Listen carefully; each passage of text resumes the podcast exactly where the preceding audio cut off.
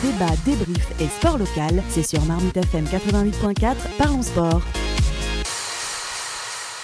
Après deux grands prix teintés d'orange, retour à la grisaille avec la centième victoire de Lewis Hamilton sur le circuit de Sochi, habituellement acquis à la cause de Mercedes. Et pourtant, le scénario de ce Grand Prix de Russie laissait présager un tout autre final. Bienvenue dans ce podcast de Parlons Sport spécial Formule 1. Je suis l'aigle de la route Quel dommage Schumacher, je pense, à Non, la il roue avait passé. droite qui est ouverte. Lorsque ce petit bolide atteindra 88 miles à l'heure, attends-toi à voir quelque chose qui décoiffe. Fabio Quartararo, vainqueur de sa première course en MotoGP. C'est un Français qui s'impose pour la première fois de l'histoire. La route est dégagée, petit gars. Fais-moi péter cet engin Accélère Accélère Oui, il va aller la chercher Ne lâche pas La victoire Pour nous accompagner, ils ne sont pas prêts de cohabiter dans la même écurie. Samy et Aliou Alassane sont là. Salut messieurs. Salut Gilles. Salut Aliou. Salut Gilles, salut Samy, j'en profite. Samy, c'est les anniversaires un peu en retard. merci Aliou, merci. Bon messieurs, on va revenir sur ce qui s'est déroulé avant le drapeau à damier sur cet autodrome de Sochi, où les Mercedes restent invaincus. Grand prix historique puisque c'est la centième victoire de Lewis Hamilton, mais Grand Prix surtout riche en rebondissements une nouvelle fois.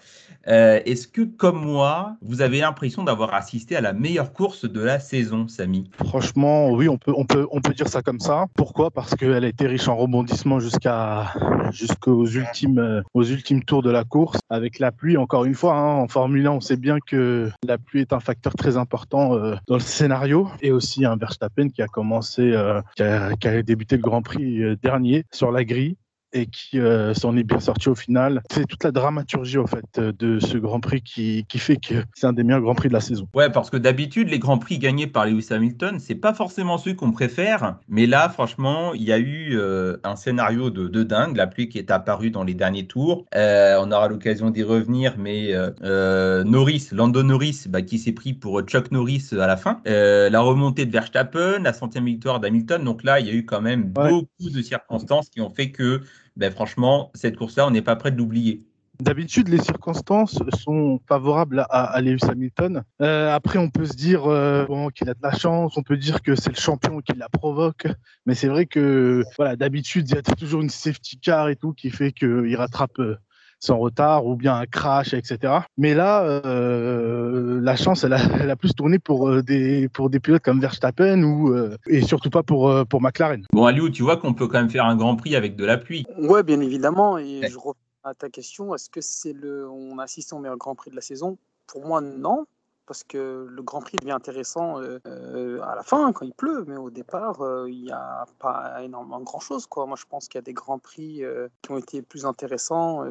Silverstone par exemple, au départ c'était le feu, donc ça a été super. Le Hungaroring pour moi ça a été le meilleur Grand Prix de, de la saison avec beaucoup de rebondissements, mais vraiment énormément, drapeau rouge. Euh, après, ensuite, euh, après ensuite, le fait qu'Hamilton part tout seul sur la grille. Non, non, je ne pense pas qu'on assiste au meilleur Grand Prix. Après, là, au niveau de, du scénario à la fin, ça ressemblait un peu au Grand Prix d'Azerbaïdjan où il restait deux tours et il y a eu un drapeau rouge et puis euh, avec un restart. Donc on a assisté à, un, à, une fin de Grand Prix énorme, ça c'est sûr et certain. Mais de là à dire que c'est le meilleur Grand Prix de la saison, non, il ne s'est pas passé grand-chose non plus euh, sur la piste, hein, et, ni sur la il piste. Il y a quand même eu beaucoup de dépassements, Aliou, euh, et, et, en cause la grille de départ. Quand on retrouve Norris, Sainz, Russell aux trois premières places, bah, ouais. c'est quand même une grille de départ assez inédite. Verstappen, il a fait une remontée incroyable.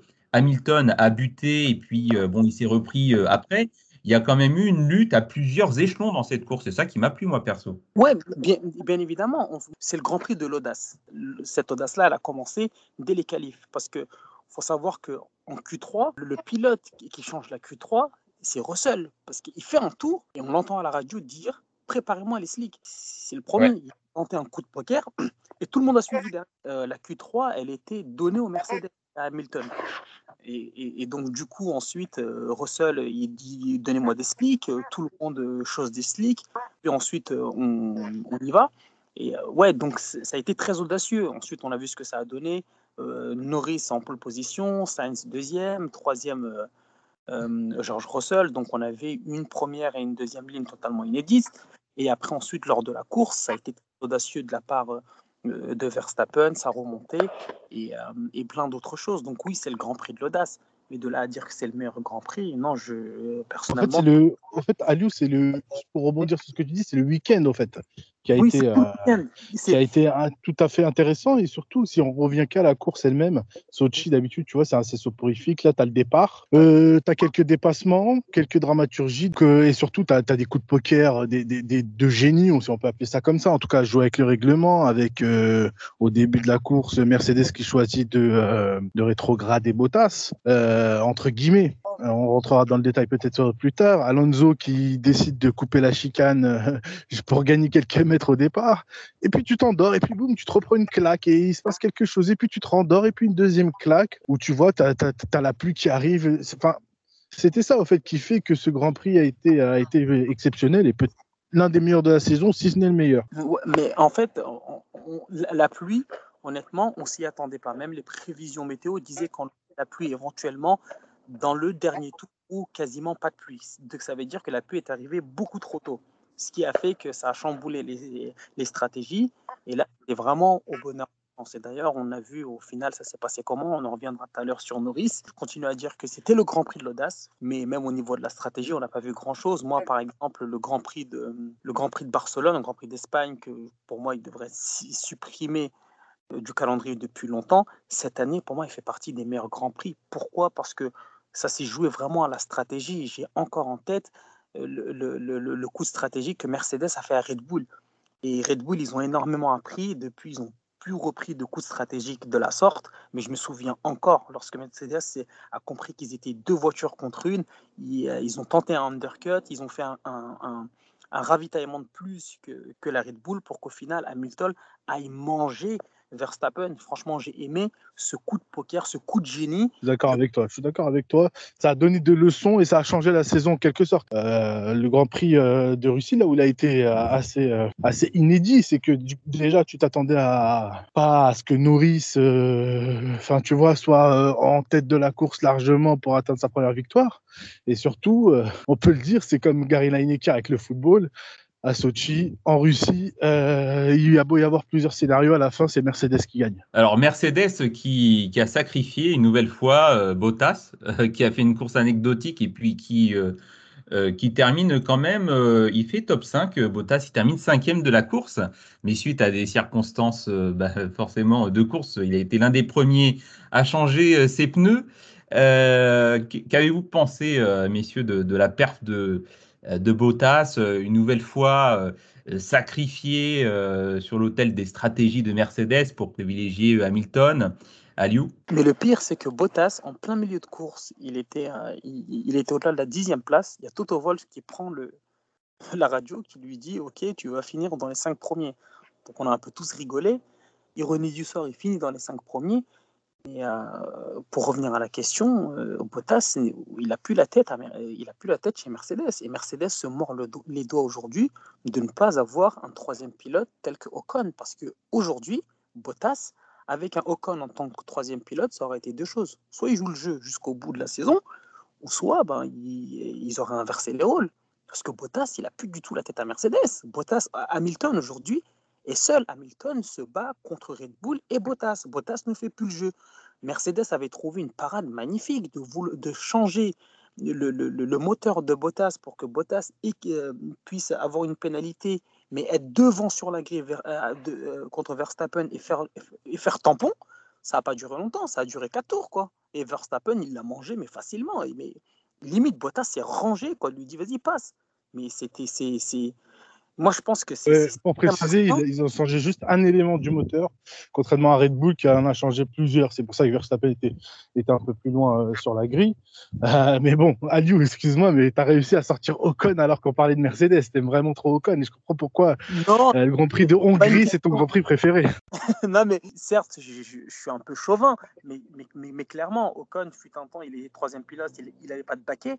Aujourd'hui, si Ocon avait été dans cette situation-là, clairement, Toto Wolf aurait, mis un ultimatum à, à, Bottas en lui disant voilà, on te laisse deux grands prix pour vraiment te remettre la, tête, la tête dedans. Sinon, ben, voilà, tu, tu, finiras troisième pilote jusqu'à la fin de la saison et on met Ocon dans le, dans le baquet parce qu'on a besoin d'aller chercher ce, titre pilote et le titre constructeur. Aujourd'hui, on voit bien que Bottas n'y est plus, ne veut plus faire d'efforts. Même Toto Wolf, qui est le seul qui puisse lui parler aujourd'hui, n'y arrive plus. C'est catastrophique. Ocon, Ocon, au passage, messieurs, on va peut-être pas insister sur son cas mais qui a le 19e meilleur tour, euh, c'est-à-dire juste devant euh, Mazepin. Il prend, il cher hein, euh, par rapport à Alonso, son coéquipier, qui, dont le meilleur tour est quasiment deux secondes plus vite. Alonso qui est dans le top 10 du classement général en ayant gagné aucun Grand Prix en n'ayant fait aucun podium. C'est une euh, performance assez incroyable. Voilà, parenthèse Ocon euh, terminée, euh, messieurs. alors, il y en a un qui a perdu gros durant cette course. Le leader, celui qu'on attendait victorieux à la fin, Lando Norris, donc pole position, le poleman, qui a fait une, super course. C'est d'ailleurs lui qui a le, le, meilleur tour en, course à la fin.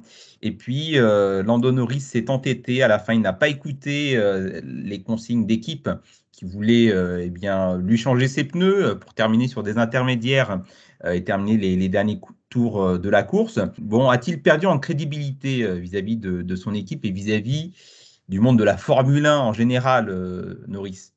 En, s'entêtant de la sorte Moi, personnellement, je n'irais pas jusqu'à dire qu'il a perdu en crédibilité. London Norris est jeune, il, a, il est en 99, il a 20, 21, 22 ans. Euh, déjà, chapeau pour la pole position, déjà, parce que la pole position euh, à Sochi, celle-là, elle revenait à Mercedes. Ils ont fait un week-end énorme. London Norris peut dire merci à, à, George Russell, parce que si Russell ne demande pas les slicks, je pense qu'il n'y a personne qui les chausse. Et derrière, bah, Lando Norris sort vraiment le tour parfait pour, pour finir en pole. Ensuite, ce n'était pas évident. On savait tous que la pole à Sochi, bah, elle, était, est très piégeuse parce qu'au au, au, premier virage, vous ne ressortez jamais en tête. D'ailleurs, c'est ce qui s'est passé. Mais il est parti quand même aller chercher Carlos Sainz et de fort belle manière. Ensuite, ben, il a eu un péché d'orgueil, un péché de jeunesse, j'ai envie de dire. Hein, parce qu'à partir du moment où, euh, où la pluie a commencé à tomber, il, était très, très, très, très nerveux. Quand Will Joseph lui parle à la radio en lui disant que voilà, qu'il va commencer à pleuvoir, fais attention et tout, euh, il lui sort quand même un shut-up, direct comme ça. Euh, voilà, arrêtez de me parler, taisez-vous. On ne connaissait pas du tout Loris, Norris sous ce ton-là.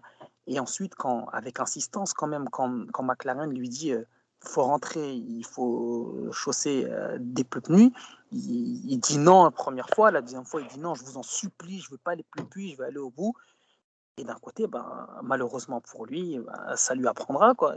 il apprendra de, de, ça.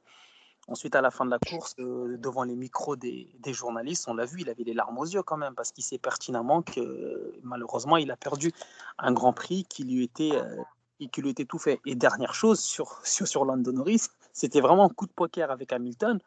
Celui qui s'en sort le mieux dans cette histoire, c'est Hamilton, parce que Hamilton aurait fait l'inverse de Norris. oui, non, je suis d'accord avec toi, mais Hamilton, euh, concrètement, tu vois, là où je me dis euh, que euh, là où ça s'est joué, c'est quand Norris refuse, donc du coup, de rentrer au stand, et Hamilton en rentrant au stand, bah, comme d'habitude, il, arrive à se plaindre et à dire bah, écoutez, euh, là, j'ai l'impression que les, la pluie s'est arrêtée, euh, on, a, on a fait une mauvaise stratégie. Et d'un coup, tu vois, euh, donc est-ce qu'on peut en vouloir à Norris sur le coup? Pas sûr. La sensation de la piste reste la sensation de la piste. Maintenant, après coup. Pardon, Samy, de te couper.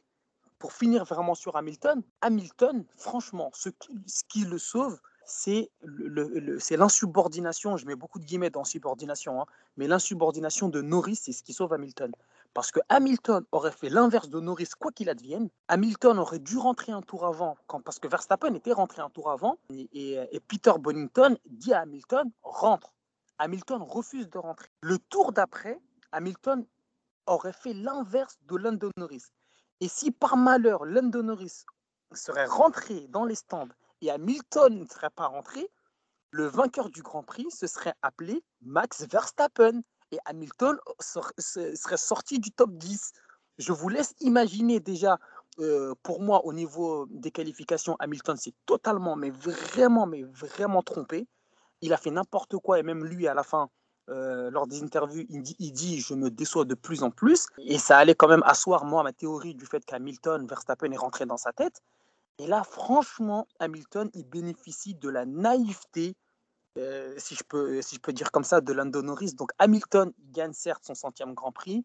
Certes, on a fait des caisses, oui, il gagne un centième Grand Prix, c'est magnifique et tout. Mais pour moi, il bénéficie encore une fois d'un concours de circonstances, mais mentalement, Ouais, ouais, mais Aliou, le concours de circonstances, excuse-moi, hein, mais il n'est pas aussi marqué que certains autres Grands Prix.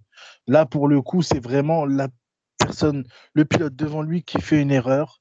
C'est même pas l'équipe du pilote, c'est même pas une erreur de stratégie, c'est un choix d'un pilote qui est dans sa voiture, qui, qui a des sensations et qui se dit euh, voilà, j'ai jamais gagné de Grand Prix, je tente le tout pour le tout. Il n'a pas l'air de pleuvoir autant que ça. Pour moi, franchement, hein, les circonstances de course, Hamilton fait sa course et il attend. Voilà, il attend, il est là, il est pas, tu vois, il est pas, il est pas attentiste, mais il est attentif. Tu vois, il est là, il regarde ce qui va se passer, puis les faits de course lui sont favorables. Mais Hamilton, pour moi, la course vraiment a été vraiment favorable à Verstappen, parce que si on revient sur le cas Verstappen, excuse-moi, Liu, euh, il est bloqué à la septième place et il n'arrive pas à doubler euh, son vis-à-vis.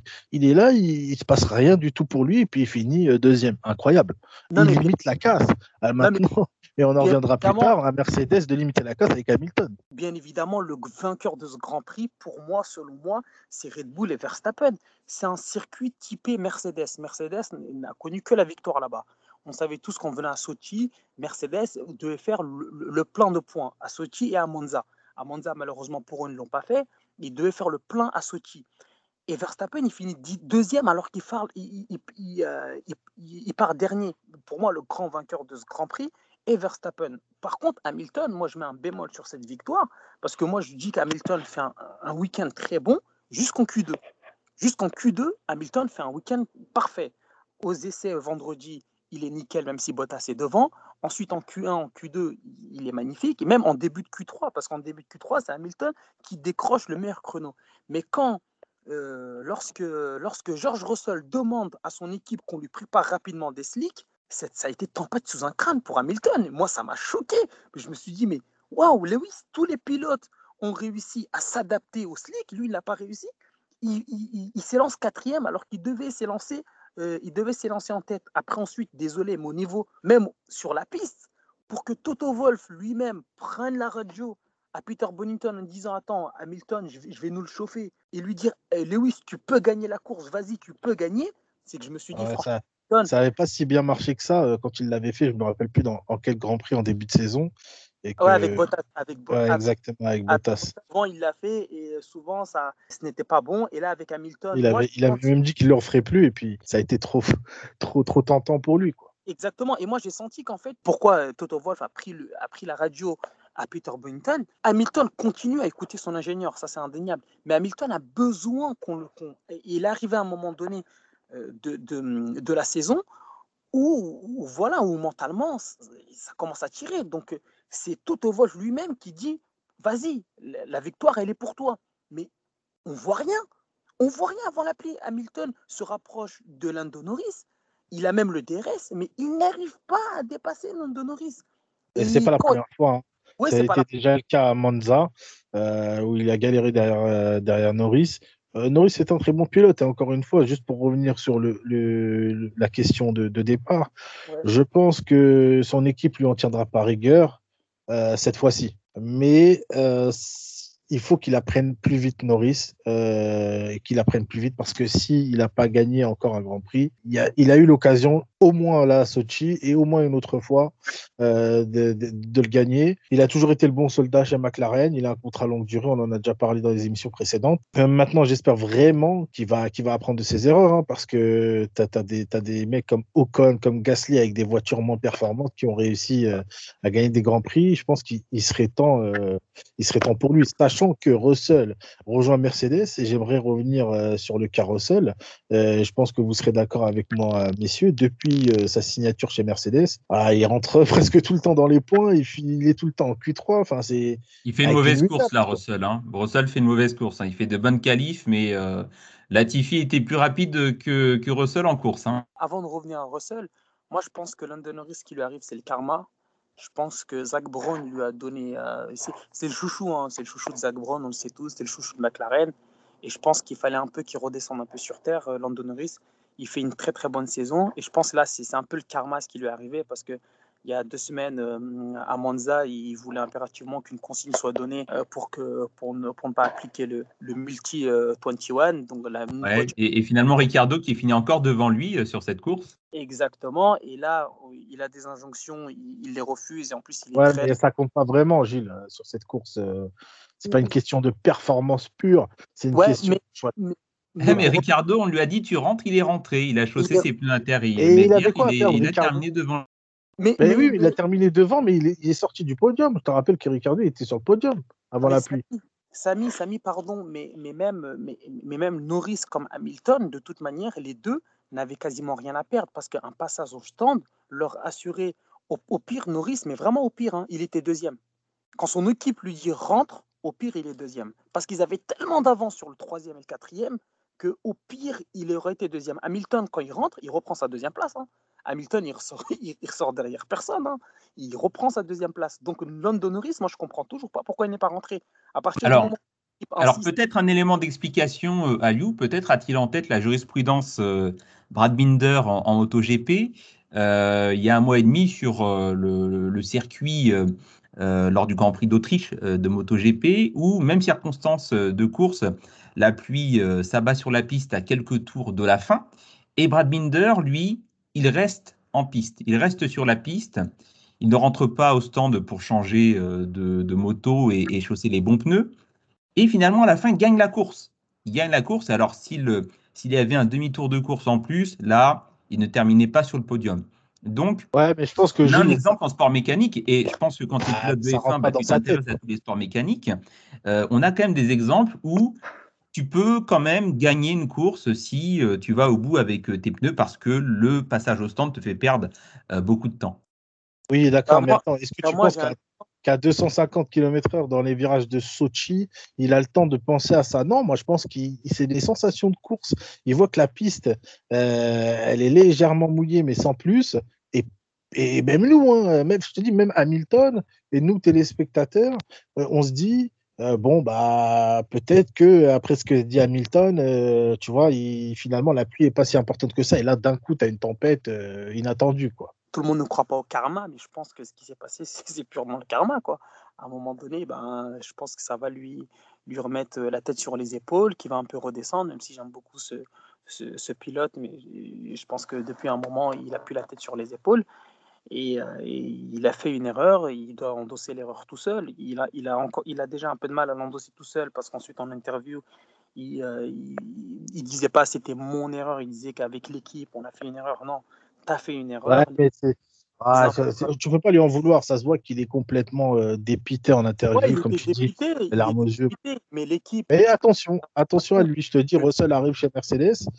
Ça va être compliqué l'année prochaine, nouvelle réglementation. Je ne pense pas que des équipes comme euh, Mercedes, Red Bull et même Ferrari, hein, parce que Ferrari, ils ont vraiment beaucoup, beaucoup, beaucoup travaillé euh, pour récupérer leur retard et leur flop de la saison dernière pour la nouvelle réglementation attention, Charles Leclerc, euh, Norris, c'est l'occasion ou jamais cette année, je pense. Ouais, Leclerc qui a raté aussi euh, sa fin de course. Hein. On n'en a pas parlé, euh, mais Paris, il a fait le têtu, Carlito. Il est rentré au stand parmi les derniers aussi pour chausser ses inters. Et finalement, il termine pas dans le top 10, Charles Leclerc. Mais, pour revenir à George Russell rapidement, pourquoi Latifi fait, fait, fait, fait, entre guillemets une meilleure course que lui? Parce que Russell, lorsqu'il s'élance, il, garde, euh, il, pendant pas mal de temps sa troisième place. Et derrière, il crée un énorme bouchon. Et les gars, derrière, faut les maintenir. Quoi. Donc, il tape énormément à la fois sur, euh, sur sa gomme. Et on connaît aussi le, le, châssis de, de, chez Williams qui n'est qui est pas très terrible. Donc, forcément, ça joue énormément. Et ensuite, quand il a commencé à se faire dépasser, il est passé au stand. Oui, c'est là il avait totalement perdu sa voiture. Donc, je pense que quand on recontextualise les choses, on comprend bien que Latifi, euh, quand on dit que Latifi a fait une meilleure course que Russell, c'est pas tellement ça. quoi. En tout cas, moi, je retiens juste que Russell a beaucoup d'audace. Franchement, au-delà du fait que ce soit un très bon pilote, il, exploite au maximum son, son, son euh, sa voiture, son baquet. C'est très difficile. Et franchement, moi, je retiens vraiment euh, les premiers tours de la Q3 lorsqu'il demande des slicks avec insistance et ils disent voilà, je vais rentrer tout de suite, mettez-moi des slicks je pense que c'est lui l'homme euh, du samedi. L'homme du samedi, c'est clairement George Russell et mettre Williams à la troisième position euh, sur une grille de départ à Sochi, qui plus est, franchement, je dis chapeau. Moi, je, pense que c'est l'homme du samedi. Après, pour, le, pour dimanche, le grand vainqueur, bien évidemment, c'est Lewis Hamilton avec sa, centième victoire. Bravo, chapeau. C'était très difficile pour lui d'aller la chercher. Ça fait pas mal de temps qu'il court après cette centième victoire. Et le deuxième grand vainqueur de, ce Grand Prix, c'est Max Verstappen, parti dernier. Et le grand perdant, bien évidemment, c'est Lando Norris. D'ici la fin de la saison, d'ailleurs, je ne pense pas, je ne pense pas qu'il aura une telle occasion, à part que si dans... On va voir, hein. on verra la tournée, la tournée arabique. Bah, Avec euh, Qatar, Arabie Saoudite et Abu Dhabi, s'il ne peut pas faire quelque chose. Hein. Là-bas, ça m'étonnerait. Par contre, dans deux semaines en Turquie, il pleut souvent et on sait à quel point la pluie peut redistribuer les cartes. Et l'année dernière, euh, l'année dernière, c'était le cas d'ailleurs. Donc cette année, je pense qu'en Turquie, s'il pleut, London Norris ah, éventuellement. Euh, l'année dernière, il y avait deux facteurs. Il y avait la pluie sur une piste euh, qui a été, dont l'asphalte a été refait. En fait, juste avant le Grand Prix, et donc qui n'adhérait pas aux, aux, pneus, quoi. Et donc, du coup, c'est vrai que c'était n'importe quoi. Et c'est là où on avait vu euh, la super pole position de, notre euh, Stroll, exactement. Il aurait dû gagner cette course, Lance Stroll. Il a, il, a, il, a mené la course pendant pas mal de temps. Ensuite, ben, ils se sont sabordés encore une fois euh, en termes de stratégie. Il a aussi le karma, le karma là aussi. il avait fini, il avait fini un peu, un peu loin dans la grille, un peu loin au, finish. Mais la Turquie en général, ce sont des très bons grands prix, donc euh, je pense que Lando Norris aura, s'il pleut bien évidemment, sa chance. Bon, messieurs, on va terminer avec un fait d'actualité, euh, puisque en parlant des prochains grands prix, euh, eh bien, le Grand Prix du, Qatar fera son apparition dans le calendrier fin 2021 en remplaçant le Grand Prix d'Australie. Donc, il aura lieu a priori juste après le Grand Prix du Brésil. Donc, pour la première fois, on aura euh, la F1 au Qatar qui accueille déjà au, passage hein, euh, des, compétitions de moto, notamment la moto GP. alors, ce qu'on voit, c'est que on, a bah, la, Formule 1 qui s'implante petit à petit dans la région du Golfe. On a le Grand Prix de Bahreïn, le Grand Prix d'Abu Dhabi, le Grand Prix d'Arabie Saoudite pour la première fois aussi dans quelques semaines, et puis le Grand Prix du Qatar. Est-ce que selon vous, c'est une bonne nouvelle pour la Formule 1, peut-être que la FIA privilégie ce type de circuit euh, dans la région du Golfe euh, cette fois-ci alors plusieurs choses. Euh, l'année dernière, le Grand Prix le plus spectaculaire, ça a été le Grand Prix sur le circuit de, de Sakiro à Bahreïn, le Grand Prix où le, circuit a été revu. Le, le circuit court. Et ça a été vraiment spectaculaire. On se souvient, Lewis avait le, le Covid et Russell l'a remplacé. Euh, L'Arabie Saoudite, bon, euh, on peut en parler d'actualité, ils sont, ils sont un peu en retard, hein, ils sont encore en plein travaux, ils font du 24-24, 7 jours sur 7. Et puis, euh, tu as le Qatar qui, quand même, nous offre de, super, de superbes Grands Prix en MotoGP, pour ne citer que, que cette compétition. Abu Dhabi, il change le, le, tracé cette année. Il y a deux virages qui ont été refaits complètement avec des tracés nouveaux. et en plus de ça, tu as, aussi des rumeurs qui disent que euh, euh, bah, les grands argentiers de, la Formule 1 veulent peut-être ouvrir leur capital euh, à des pays du Golfe, à des investisseurs du Golfe. Donc, tout ça réuni avec des nouvelles destinations. tu as, Miami l'année prochaine en 2022, tu as Monaco, on veut changer le, le week-end à Monaco et le passer en vendredi, samedi, dimanche, plus en jeudi, vendredi, samedi, dimanche tout ça fait que oui, effectivement, euh, clairement, euh, la, Formule 1 gagne beaucoup d'audience et, de, nouveaux, euh, on va dire, fans du côté des pays du Golfe. C'est là où est l'argent actuellement et on sait à quel point c'est un sport qui demande beaucoup d'investissement. Et ça ne m'étonnerait pas que dans les, dans les années à venir, avec, euh, on en reparlera dans d'autres émissions, euh, de, possibles nouveaux motoristes, de possibles nouvelles écuries, et eh ben, euh, l'argent du golf ne soit pas justement mis de côté et que, et que la Formule 1 ait une place prépondérante là-bas. Alors, ce qui plaît aussi, Samy, dans ces grands prix du golf, c'est que généralement, ce sont des grands prix nocturnes.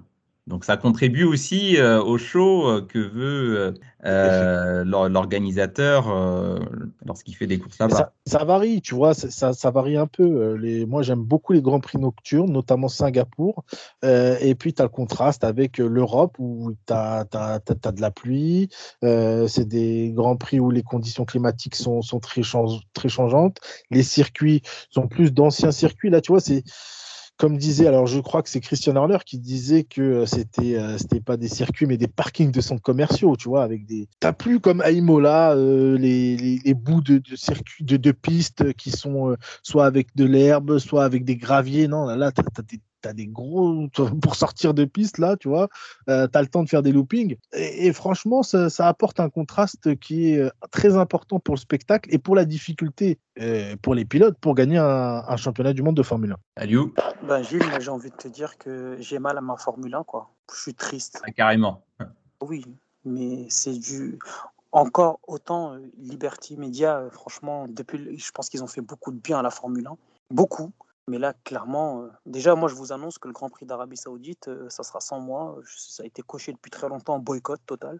faire un Grand Prix en Arabie Saoudite pendant qu'on sait que euh, là-bas, c'est vraiment discriminatoire la conduite. Hein. Vous êtes un homme, vous conduisez, vous êtes une femme, vous n'avez pas le droit. Ah, mais ça, ça a changé, ça, Liu.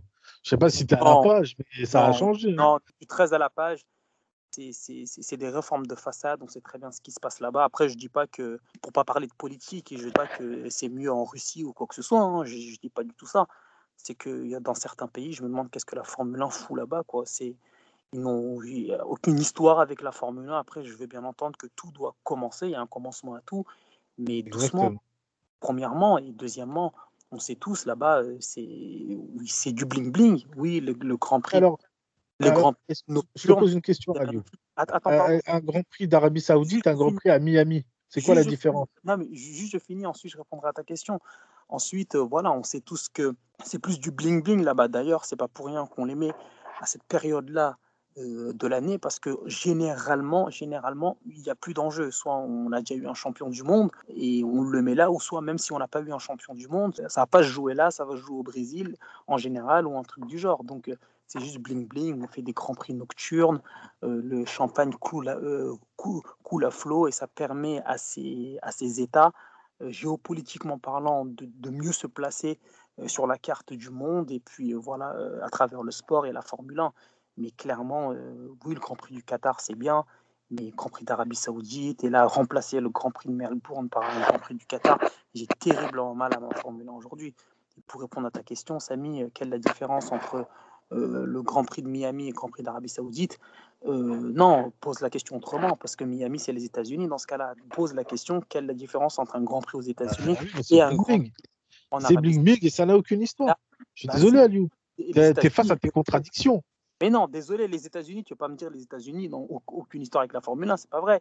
Ah, pas à Miami. Et c'est un circuit qui va être construit. On, parle mais non, mais c'est là tu parles d'un pays. Pardon, Samy, mais les États-Unis ont toujours eu une histoire forte avec l'automobile. Ça, on, le sait, ça a toujours été comme ça. Euh, après, et moi, avec la Formule 1. Ça, ça aussi, c'est un fait. Mais pas avec la Formule 1. Si, bah, le Grand Prix d'Indianapolis, on sait tous que ça a été un Grand Prix. Ensuite, il a été supprimé du calendrier comme il, il a été ajouté dans les fins des années 90. Il a été, début 2000, il a été supprimé. C'est comme ça. Je suis tellement d'accord avec toi ou quand on parle de Miami, c'est le bling bling. Oui, certes, mais moi, je ne vois pas Miami. Quand tu me parles de Miami, moi, je vois les États-Unis. C'est comme quand tu me parles de Riyad, on ne parle pas du Grand Prix de Riyad, on parle du Grand Prix d'Arabie Saoudite certes, tout doit, tout, doit, tout doit avoir un commencement, et c'est bien normal que certains pays qui, qui, qui n'accueillaient pas de, de, de, Grand Prix puissent en, en, accueillir, même s'ils n'ont aucune histoire avec la Formule 1. Moi, c'est pas ça qui me gêne, en fait. Ce qui me gêne, c'est l'hypocrisie autour de ça, franchement. Et dans les années à venir, on sera amené à traiter à ce genre de débat. C'est comme ça dans tous les sports, Ali. Dans beaucoup de sports, d'ailleurs, même pour le Qatar. Moi, je suis très peu fan de football, mais un Grand Prix, un, une Coupe du Monde au Qatar, je suis très sceptique. Quoi. Je suis très, très sceptique. Et pourtant, je ne suis pas du tout fan de foot. Et là, on en revient à la Formule 1. Revenons à la Formule 1. Franchement, remplacer un Grand Prix euh, historique comme, euh, comme le Grand Prix d'Australie de, de, par un Grand Prix. Attention, attention. Ça, c'est parce que cette année, l'Australie a, a, été annulée deux fois, en fait. Ouais, je comprends. Donc, il devait avoir lieu au début d'année. on est en crise, euh, on est dans une pandémie, donc s'il n'y avait pas eu la pandémie, il y aurait le Grand Prix en Australie, bien sûr. Enfin, là où. Euh, rien d'officiel au niveau Qatar pour la suite d'ailleurs. Moi, j'aurais préféré clairement que euh, bah, au lieu, au, lieu qu'il y, ait 23 Grands Prix cette année dans la saison, qu'il y en ait 20, 21, ça aurait été mieux. Et je continue et je persiste et Chine à dire que le Grand Prix d'Arabie Saoudite n'a vraiment rien à faire dans le calendrier. Malheureusement, je suis pas, c'est pas moi qui décide. Liberty Media aujourd'hui a fait le choix, le choix de, de l'argent, du pognon, si je peux parler de manière triviale, et c'est bien dommage. Donc moi, le Grand Prix d'Arabie Saoudite, Messieurs, je vous l'annonce dès maintenant, ça sera sans moi. Je, vais boycotter tout le week-end. Quoi. Bah voilà qui est dit, euh, Aliou. Euh, en tout cas, prochain grand, prix, euh, prochain grand Prix en Turquie, messieurs, dans une dizaine de jours. On aura l'occasion de le débriefer à nouveau. merci à vous, messieurs. On referme ce podcast. Retrouvez-nous très bientôt dans Parlons Sport en audio sur les réseaux sociaux. Salut Samy, salut Aliou Alassane. Débat, débrief et sport local, c'est sur Marmite FM 88.4, Parlons Sport.